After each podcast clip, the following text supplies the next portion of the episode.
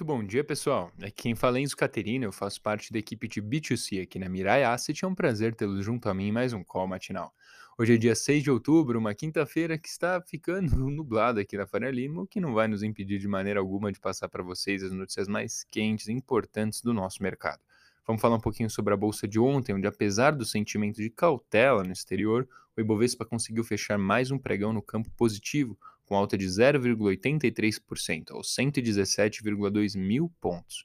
O volume financeiro ficou em 32,8 bilhões de reais, e o índice acumulado está na semana e no mês de 6,51% e 11,81% no ano. Vamos falar um pouquinho sobre as bolsas de hoje, onde no mundo o fantasma da recessão segue rondando os países desenvolvidos. Na zona do euro, hoje é dia de ata do Banco Central Europeu, devendo manter um discurso um pouco mais duro. Nos Estados Unidos, quatro diretores do Fed também devem manter essa mesma toada hawkish.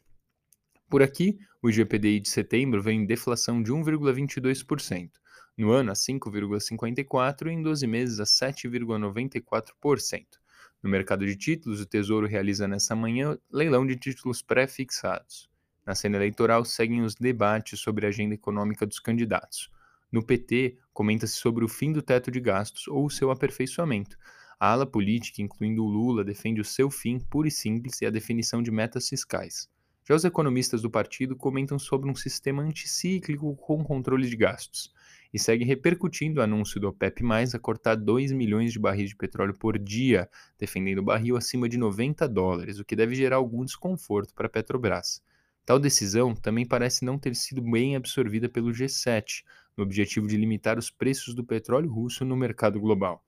Devido à crise energética na Europa, o PEP+, disse que sua atuação não é um risco ao, ao mercado de energia, e sua prioridade é estabilizar os preços e dar orientação aos negócios. Já a Rússia afirmou que não enviará petróleo à União Europeia se não forem respeitados os preços de mercado. Por aqui, a ordem é evitar um reajuste nos preços até o desfecho segundo, no segundo turno, no dia 30.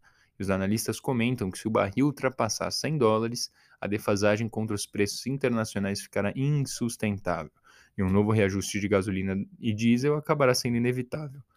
Estudos indicam que a defasagem se encontra em torno de 8% para a gasolina e 3% para o diesel.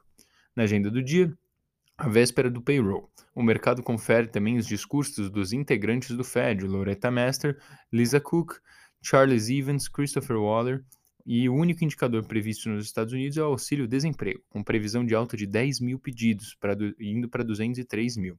Por fim, a secretária do Tesouro, Janet Yellen discursa sobre a economia global. Pessoal, esse foi o call matinal de hoje. Agradeço a atenção e estimo excelentes negócios.